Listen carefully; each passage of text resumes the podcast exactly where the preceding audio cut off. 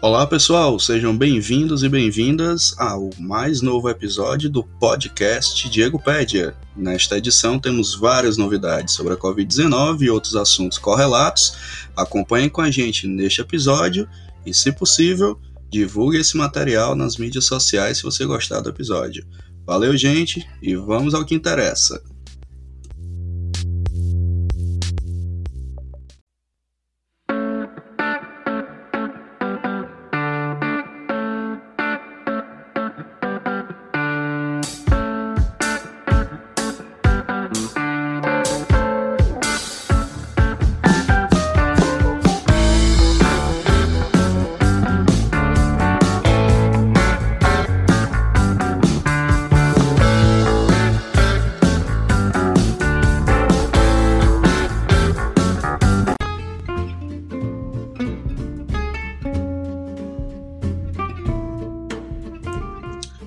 Pessoal, você que acompanha o trabalho do canal Diego Ped, estamos aqui nesse momento divulgando nossos apoiadores. E Sextas, de café da manhã e café da tarde, é um dos apoiadores do nosso canal e estamos aqui para divulgar o trabalho caso você tenha interesse em presentear um ente querido com a cesta de café da manhã ou café da tarde em datas comemorativas diversas durante o ano. Acesse o Instagram arroba de Cestas, que é esse que está projetado aqui na tela para quem está vendo pelo YouTube e para quem está escutando pelo podcast, basta procurar no Instagram com arroba de Cestas que você encontra facinho. Quando entrar na página do Instagram, existe uma parte chamada encomendas, que está sendo grifada aqui para quem está vendo pelo YouTube e também não haverá dificuldades de quem está escutando pelo podcast de achar. Clica no link e você já vai ser direcionado para o WhatsApp que você pode fazer o pedido, tirar dúvidas sobre faltas de entrega, valores e todas as condições de aquisição de uma excelente cesta de café da manhã. No Instagram há disponível todos os tipos de cesta, os seus itens, valores e formas de pagamento, crédito, débito ou Pix. Não esqueça de curtir a página do De Bruis Sextas e também de seguir a página no Instagram. De Bruis Sextas, Sexta de Café da Manhã, de forma acessível e com itens muito gostosos. Entre em contato pelo Instagram por meio do inbox ou pelo WhatsApp por meio do número 85 98883 0731. De Bruis Sextas apoia o canal Diego Pede e o canal Diego Pede apoia essa iniciativa.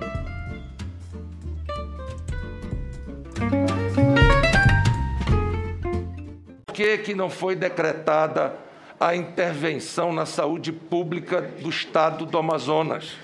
Eu, como senador da República, fiz carta ao presidente da República pedindo a intervenção para salvar vidas, senador Omar.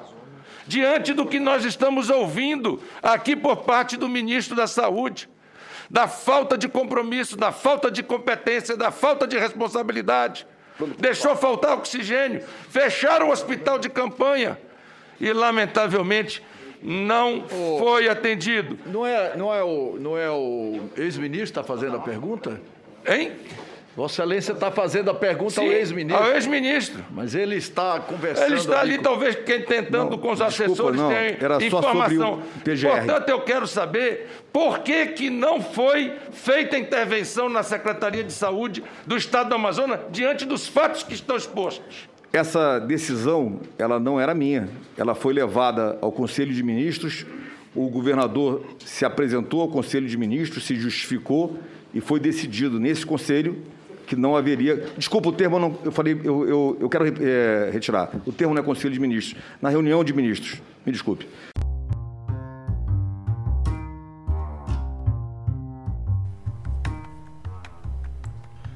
Olá pessoal, sejam bem-vindos e bem-vindas ao canal Diego Pédia. Na data de hoje está sendo gravado o episódio número 34. Para você que está chegando hoje aqui no canal, tanto pelo YouTube quanto pelo podcast. Saiba que você pode acessar os episódios anteriores, não tem nenhuma dificuldade. Se você estiver pelo YouTube, aqui em cima vai aparecer uma bolinha com o episódio 33, o 32, enfim, todos os outros você pode dar uma olhada lá, calma, em todos os episódios do canal.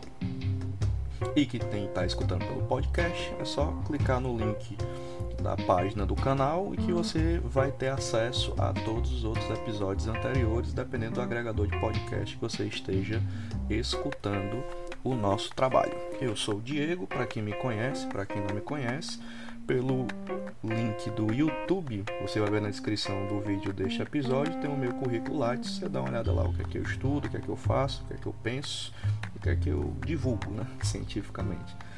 Beleza? Então sejamos todos e todas bem-vindos e bem-vindas ao episódio 34. Estamos aqui em Fortaleza gravando esse episódio no dia 23 de maio de 2021, domingo de tarde, com uma certa tranquilidade, muita coisa para conversar é, nesta semana que se passou né? e essa que está começando agora. Muitas notícias você deve ter acompanhado aqui pelo canal que agora na abertura de cada episódio tem uma sonora, né, que a gente chama, ou um corte de um pequeno vídeo de algum fato importante e nesse episódio a gente trouxe uma sonora da CPI da Covid que está acontecendo lá no Senado e já está quase um mês né, de trabalho da CPI. Nesta semana que se passou tivemos o depoimento do Ernesto Araújo, ex-ministro das Relações Exteriores, e o Pazuello, né? ex-ministro da Saúde. O Pazuello foi, foram em dois dias, não deu tempo sem um dia só. E o balanço geral que eu faço da CPI até o presente momento é que muita gente vai lá para mentir e omitir. Né? CPI é um espaço político de julgamento, né? tem poderes administrativos e mais ou menos semelhantes ao, ao poder judiciário, mas o que é, de fato acontece no CPI é um julgamento político do governo. Né? E até o presente momento tem ficado nítido que o governo federal se omitiu. Quando não se omitiu, fez coisa pior, né? Ou seja, agiu de forma meio desastrosa no combate à pandemia. Mas vamos deixar os outros depoimentos acontecerem né? e novas informações que forem surgindo, a gente vai trazendo para cá para conversar. Dito isso, vamos ao nosso episódio Seguindo a mesma metodologia de sempre, vamos usar a plataforma IntegraSUS para ver a maior parte dos dados que serão discutidos aqui no dia de hoje e outras informações que eu vou trazendo além de notícias, comentários para você ficar por dentro do que está acontecendo nesta pandemia aqui no estado do Ceará e também no Brasil. Então vamos lá começar aqui pelo começo. Né? Vou subir aqui para quem está vendo pelo YouTube os dados do IntegraSUS. E quem está escutando pelo podcast, não se preocupe que eu vou narrar os principais dados. Vou deixar aqui a minha câmera pequenininha para não atrapalhar muito a visualização de dados de quem está podendo ver a tela. Né? Então vamos lá. É, dar uma ajeitada aqui no tamanho da tela. Esse aqui é o boletim epidemiológico do novo coronavírus. Na data de hoje, temos os seguintes dados. 770.432 casos confirmados, estão chegando daqui a pouco a quase um milhão de pessoas. O Ceará tem 9 milhões de pessoas, uma quantidade razoável de gente que foi infectada ou reinfectada pelo coronavírus. Número de óbitos: 19.815, também um número que foi crescendo substancialmente nessa nossa segunda onda. E aqui o ranking dos municípios em quantidade de casos. Né? Que eu deixo aqui do maior para o menor, começando com Fortaleza, com 228.596 casos, taxa de incidência, taxa não, né? É, valor de incidência, a quantidade de novos casos que estão surgindo. 8.5, um valor alto. Fortaleza já teve aqui número de 4 ponto alguma coisa, 5 ponto alguma coisa. Baixou muito Fortaleza. É verdade, a quantidade de casos tem diminuído, mas diminui numa velocidade lenta e faz com que esse número de incidência ainda esteja muito alto.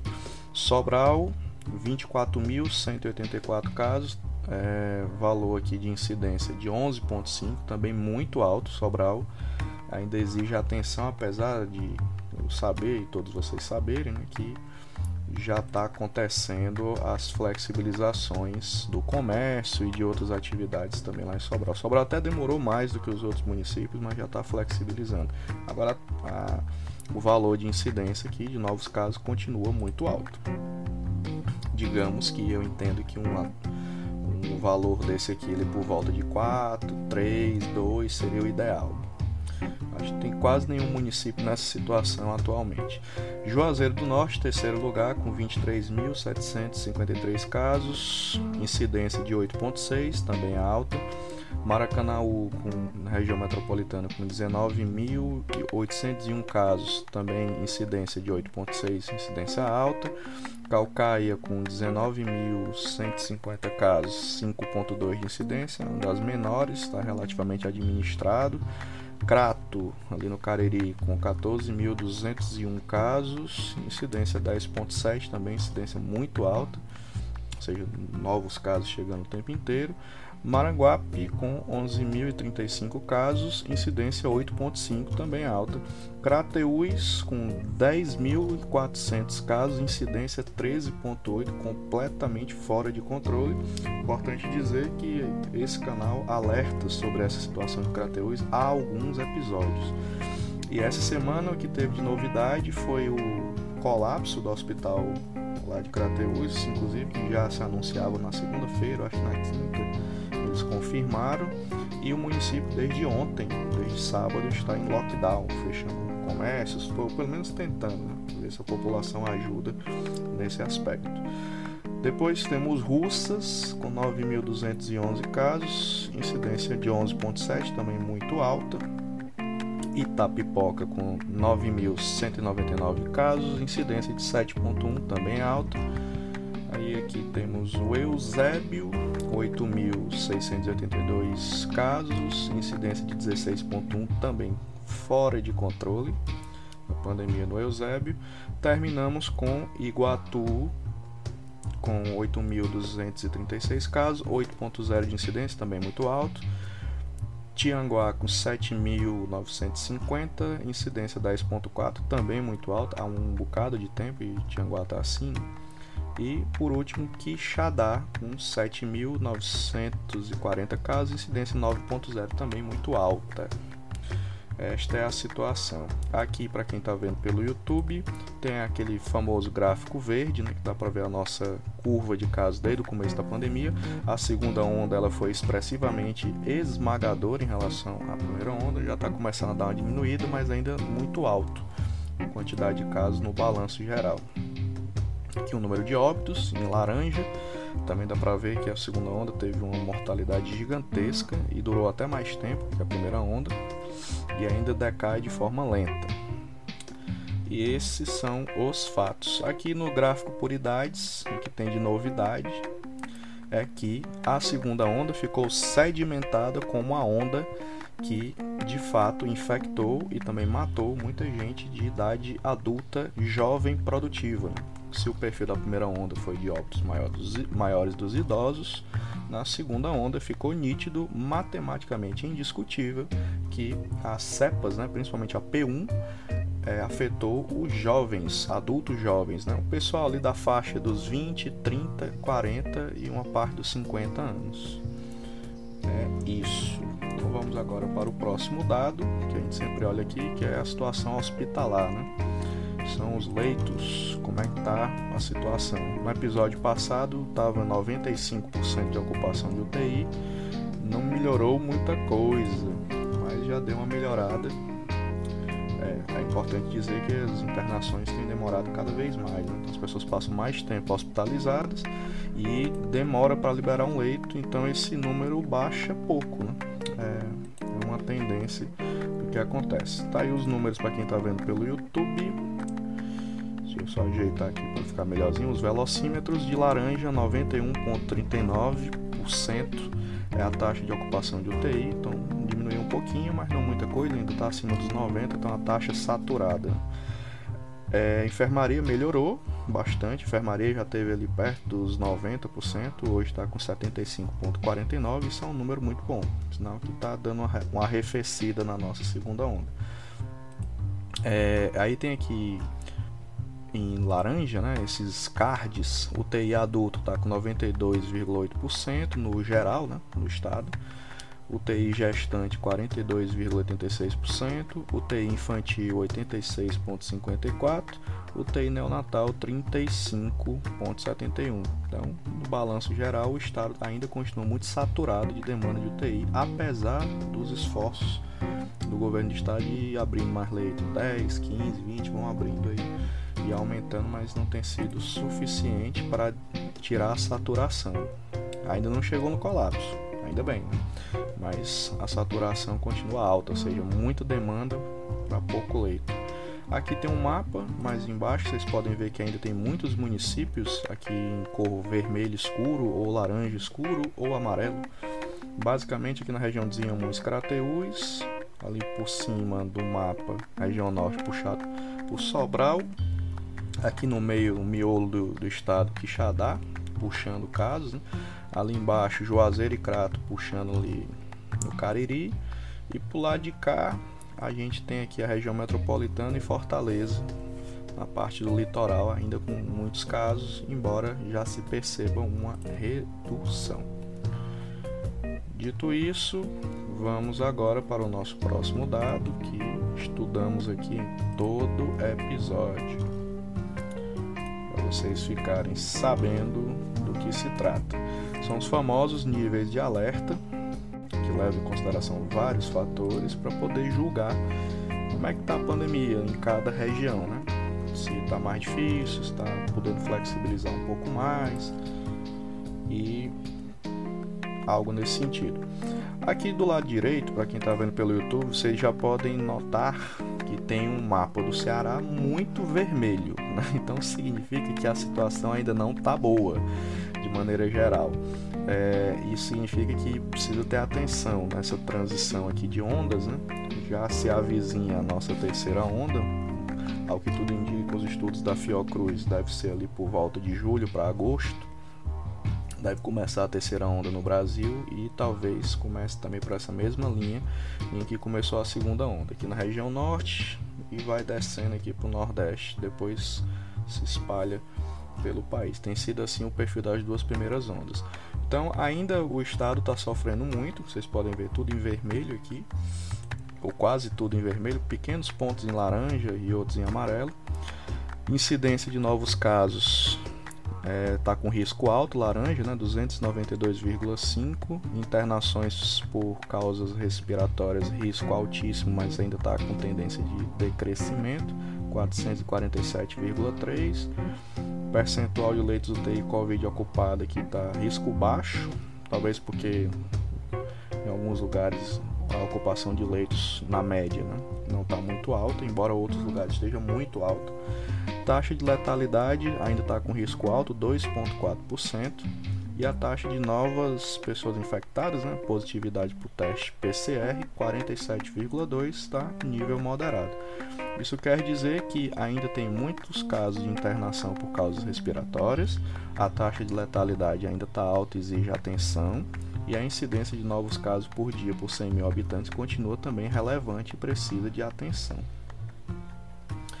Dito isso, vamos agora para o próximo dado que a gente olha aqui em todo episódio. É o nosso conhecidíssimo vacinômetro. Vou abrindo aqui, ele é bem pesadinho, né? então demora para carregar. Começando a carregar aqui, em que nós vamos ter aqui mais ou menos uma dimensão. Ah, uma dúvida que as pessoas me perguntam na internet, no Twitter, redes sociais em geral, qual é o número total de vacinados do estado do Ceará? Você não vai ver esse número fácil em nenhum documento, porque ele não tem. Na verdade, o, o plano de imunização ele, dos municípios e do estado ele está focado nesse momento nos grupos prioritários. Quando acabar as quatro fases do grupo, nos grupos prioritários, as outras pessoas do grupo geral devem ser reclassificadas novamente. Eu acredito que é assim que vai ser procedido, da mesma forma que os outros estados estão fazendo. Então, conta, conta geral, a gente tem 9 milhões de pessoas para vacinar e grupos prioritários 2, 2 milhões e uns quebrados. Tirando esses 2 milhões e uns quebrados, quase 3 milhões, é, dos nove é a diferença de pessoas que a gente precisa vacinar. Mas ainda falta muito chão, como vocês vão ver aqui nesse nosso acompanhamento. Tá aqui, ó. 2.084.927 é a meta dos grupos prioritários. Já foi vacinado 1.140.566, segundo o governo do estado, 54,71% da meta de pessoas prioritárias. Então está avançando até rápido, dentro do, da proporção, é claro. Né? E aí, só o que, é que acontece? Né? É a guerra de informações na Covid sobre o avanço ou não da vacinação. Vocês devem lembrar que o ex-ministro Pazuello, que a gente chama aqui de, gentilmente de Pazu, que faz uma bobagem atrás da outra. A última bobagem que ele fez antes de sair do ministério foi autorizar, aplica a primeira dose loucamente e sem guardar a segunda, que vai dar tudo certo. E a gente avisou aqui neste canal que não ia dar certo e não deu. Aí tem um descompasso muito grande na maior parte dos municípios e estados do país. Muitas primeiras doses aplicadas, as pessoas pegam esse número e dizem que isso significa que a vacinação está andando e não está, porque o que interessa são pessoas com duas doses aplicadas, que é esse número que está aqui embaixo, que é bem menor. Então aqui primeira dose na data de hoje nós temos aqui 1.289.003, mais ou menos isso, doses aplicadas. A meta 2 milhões, né? Então, metade, primeira dose. Segunda dose, o número já cai substancialmente. Nós temos aqui 603.352 da meta de 2 milhões. Então, imunizados de fato, cearenses, nós temos apenas 603 mil pessoas para chegar em 9 milhões. Faça as contas na sua calculadora, tem chão para a gente chegar lá, como se diz aqui no Ceará.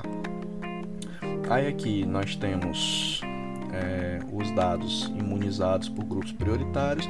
Já foram imunizados 724.357 idosos, 19.301 povos indígenas. Vou bater aqui no microfone, espero que não tenha estourado o áudio. Uh, idosos institucionalizados 20.025 e trabalhadores da saúde 404.095. Inclusive este que vos fala já recebi a minha primeira dose e vou aguardar aí, acho que é para agosto, segunda dose da vacina da AstraZeneca.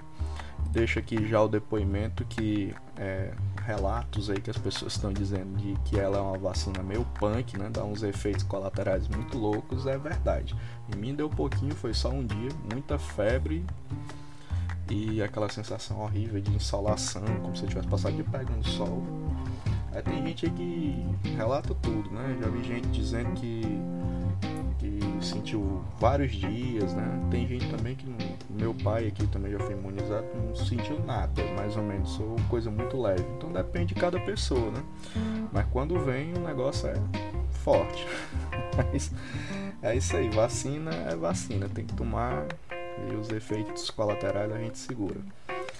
Beleza?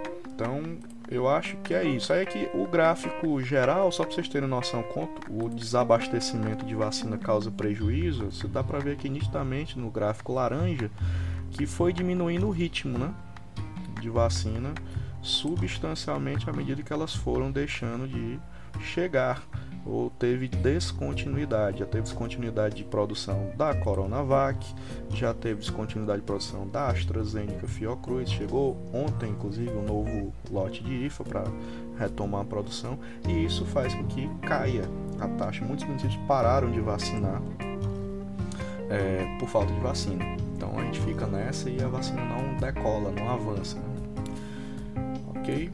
Então Deixa me ver aqui. Ah, tá aqui, ó. Velocidade da vacinação. O gráfico maior. Dá pra ver aqui nitidamente que na semana de agora, né? Ainda tá muito baixa a taxa. Tem que recuperar, porque lá em cima a gente vacinou bem mais. É, municípios que vacinam. Aqui para que eu sempre digo aqui, né? Quantidade de vacinas aplicadas versus distribuídas, proporcionais, né? O que menos aplicou foi Aracoiaba, nessa proporção, né? E o que mais aplicou foi o município de Quixelô, aí registrado para você. Você pode olhar aqui o seu município para ver como é que tá. Você faz o filtro aqui, é super tranquilo e não é para haver nenhuma dificuldade nesse sentido. Certo? Aí isso aqui é Ceará, né? Agora vamos ver o mundo e o Brasil, como é que tá. Né? E aí uh, a gente vai para aquele site, o Our World em Data, o Nosso Mundo em Dados, é, que é lá da Inglaterra, né? E aí tá aqui o gráfico, já está projetado para quem está vendo pelo é, YouTube. Gráfico colorido aqui com vários países. E aqui nós temos é, pessoas em inglês, né? Pessoas que receberam ao menos uma dose de vacina. Então é um dado bem generoso. Vamos pensar assim, o Brasil ainda falta muito chão para aplicar segunda dose, a gente está por volta de 10% da população com segunda dose e 15 a 18% que aplicou a primeira dose. Vamos pensar positivo, né? já que tem essa onda de positividade, vamos pensar positivo e olhar aqui. Mesmo assim, você olhando o Brasil em relação ao resto dos países, nós estamos muito lentos. Né? Vou listar aqui para vocês é, como é que estão os outros países. Primeiro lugar, Israel, depois vem a Mongólia, depois o Reino Unido, Inglaterra, né? É, depois nós temos a Hungria. Pronto, Hungria, depois o Bahrein, depois o Canadá, depois o Chile, depois os Estados Unidos, depois a Alemanha, Itália, França e lá embaixo temos o Brasil e depois a Índia. É, contando aqui, 1, 2, 3, 4, 5, 6, 7, 8, 9, 10, 11. Nós somos o 12 em escala linear né, em vacinação no mundo. Essas informações aí que, por exemplo, foram ditas na CPI da Covid pelos apoiadores do governo, que nós somos o quarto em aplicação bruta de vacina, é um dado falso. Né? Isso não, não existe na prática. Se for colocar proporcional à população, a gente vai lá para quadragésimo, quadragésimo quarto. Então não existe essa celeridade, essa enormidade de vacina no Brasil conforme se propaga por aí. Ok? Então, dados de vacina é isso. Vamos ver agora os dados do Google Mobilidade aqui do Ceará para vocês verem é, o quanto diminuiu o isolamento social. Né? O relatório é do dia 19 de maio e o que, é que ele está dizendo aqui? Esse dado aqui é o que importa, né? Saída para varejo e lazer. Apenas 28% de redução de mobilidade. Esse número já foi menos 70% na época mais fechada da pandemia. Então, a própria abertura econômica feita pelo governo do estado incentiva naturalmente que as pessoas saiam mais, né? até mesmo desnecessariamente. Então, é um número muito baixo. É Vamos ver aí como é que o negócio se desdobra daqui para frente. Basicamente, esse número está dizendo aqui que está quase todo mundo na rua. Não necessariamente parei de trabalhar, né? fazer inclusive outras atividades não essenciais. Dito isso, vamos agora notícias de vacina. É...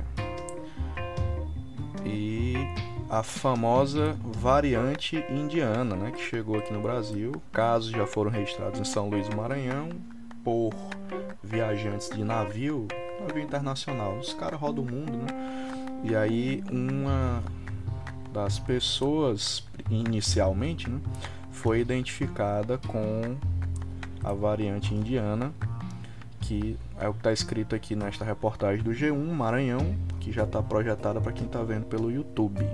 Maranhão registra primeiros casos da variante indiana. O paciente que está mais grave é um rapaz que está internado no hospital particular, chegou inclusive a ser entubado ontem, ou foi antes de ontem, e piorou um pouco, né? E tenta-se já fazer uma contenção para essa variante não se espalhar pelo país, mas é muito difícil, né? Eu concordo com o governador do Maranhão, Flávio Dino, que é quase impossível, porque o Brasil não tem um grande sistema de é, vigilância genômica, nem muito menos de barreira sanitária em aeroportos, portos e rodoviárias. Né? Eu frequento rodoviária com bastante assiduidade. Ninguém nunca me pergunta de onde é que eu vim, para onde é que eu vou. Eu não passo por triagem de nada. Né? Aeroporto é mais ou menos a mesma coisa.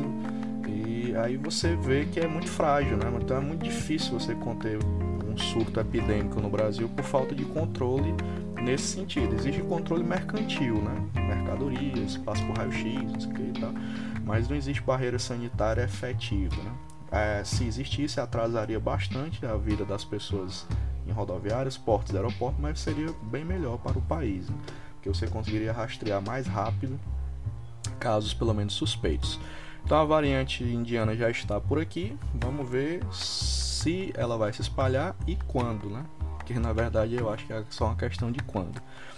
Então essa é a primeira notícia. A segunda notícia, essa é bem mais positiva, né? A, o consórcio Nordeste entregou novos documentos para a Anvisa.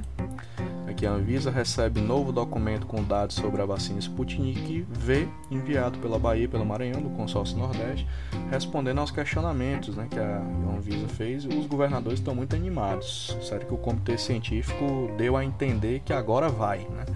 E se a Sputnik for, é uma excelente notícia, porque tem muitas vacinas contratadas, principalmente pelos estados do Nordeste, e vai dar uma adiantada legal na nossa vacinação, pelo menos aí nos próximos três meses, certo? Então, é uma notícia boa, vamos esperar para ver se ela se concretiza. Se ela se concretizar, este canal fará os devidos comentários. Outra notícia é a confusão do retorno às aulas aqui no Ceará.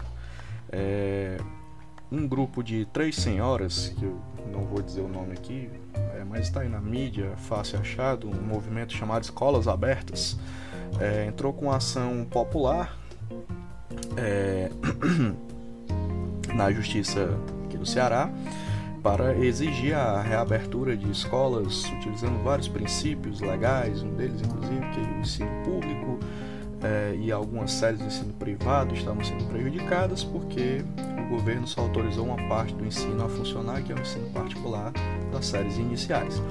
Esta ação foi negada pela primeira instância, inclusive uma decisão muito dura da, da magistratura de primeira instância. Aí recorreu-se, e aí é onde entra o papel estranho do Ministério Público e da Defensoria.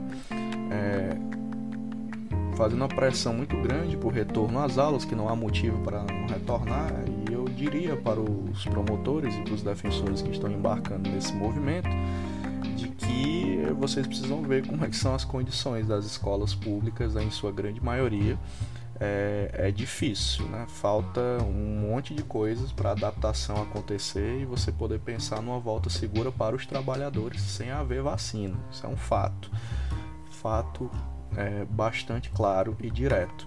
O setor privado tem recursos diferentes para conseguir manter e ainda assim não mantém, né? É, inclusive que no estado do Ceará tem até uma confusão com colégios privados aí, denúncias de que não, os protocolos não foram seguidos, professores estão adoecendo e alguns chegaram aí a óbito. Então não é tão matemático assim a situação. Eu Diego, né, inclusive, já disse nesse canal que a gente perdeu a oportunidade de voltar às aulas no ano passado, quando a gente teve a, a maior baixa de casos. A redução de casos é, aconteceu ali em agosto, setembro, era para ter voltado ali. Não voltaram. Aí agora querem voltar no, no ápice do, da, da, segunda onda. A segunda onda ainda está começando a cair. Então, se é para voltar, não é agora. Né?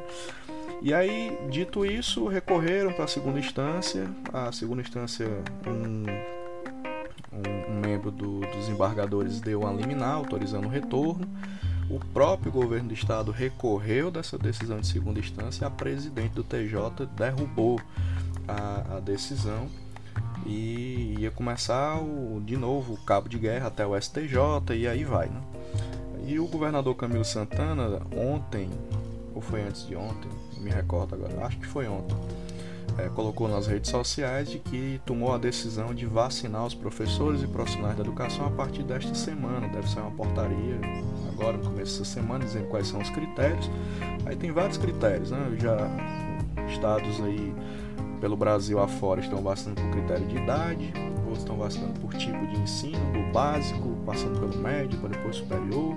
Tem uns que fazem misto, que é idade mais tipo de ensino, e aí vão vacinando o pessoal devagarzinho para pensar no retorno. E essa reviravolta aí aconteceu, né, de ontem para hoje. Vamos aguardar para ver se realmente vai ser cumprido essa promessa de começar a vacinar os professores, porque aí você pode começar a pensar numa razoabilidade para o retorno às aulas simbólico esse ano, porque efetivo não faz nem tanto sentido pensar, porque vamos aqui fazer uma conta matemática simples. Digamos que comecem a vacinar os professores essa semana com a AstraZeneca, que é onde tem o maior estoque vai é, aprazar essa vacina para três meses. Pode ser antes? Pode, mas não vai ser menos de um. Né?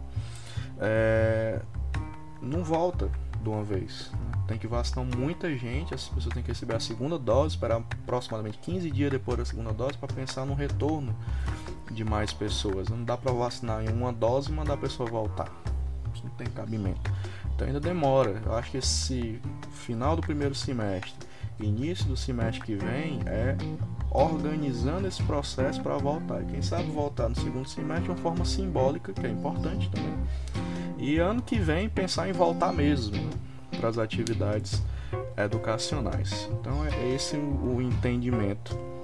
É, vou colocar aqui a matéria, né? comecei a falar e não botei a matéria aqui. Então tá aí a matéria do próprio governo do estado, governo do Ceará anuncia que professores serão vacinados a partir da próxima semana. Inclusive ontem na live do governador Camilo ele fez questão de dizer que é professores e profissionais de educação, que também começou uma confusão grande, que não ia ser só professor e tal, e tomou de conta a confusão no meio do mundo. Mas é isso, né? Então, essas são as notícias. A vacina da US, né? Que aí está em discussão nas redes sociais qual vai ser o nome, né?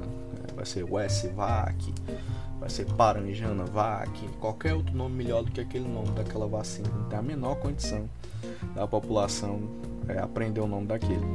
É, mas está avançando, né? A US está aí discutindo com a Anvisa, com documentos, tem algumas pendências serem resolvidas. Eu torço para que essa vacina também ande, será muito importante para o ano que vem. Provavelmente a gente tem mais uma opção de vacina nacional e principalmente aqui do país Ceará. Eu acho que é isso. Deixa eu ver aqui como é que tá a situação. É, pronto, é exatamente isso. Terminou aqui. Vou ajeitar minha câmera para fazer aqui o encerramento do episódio. E é isso, pessoal. Esse foi o episódio 34 do Diego Pede com essas informações.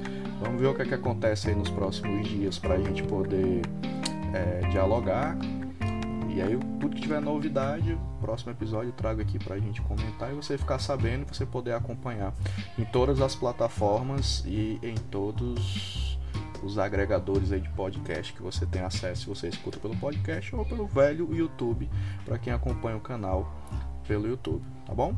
Então é isso, se cuidem e até o próximo episódio. Tchau, tchau.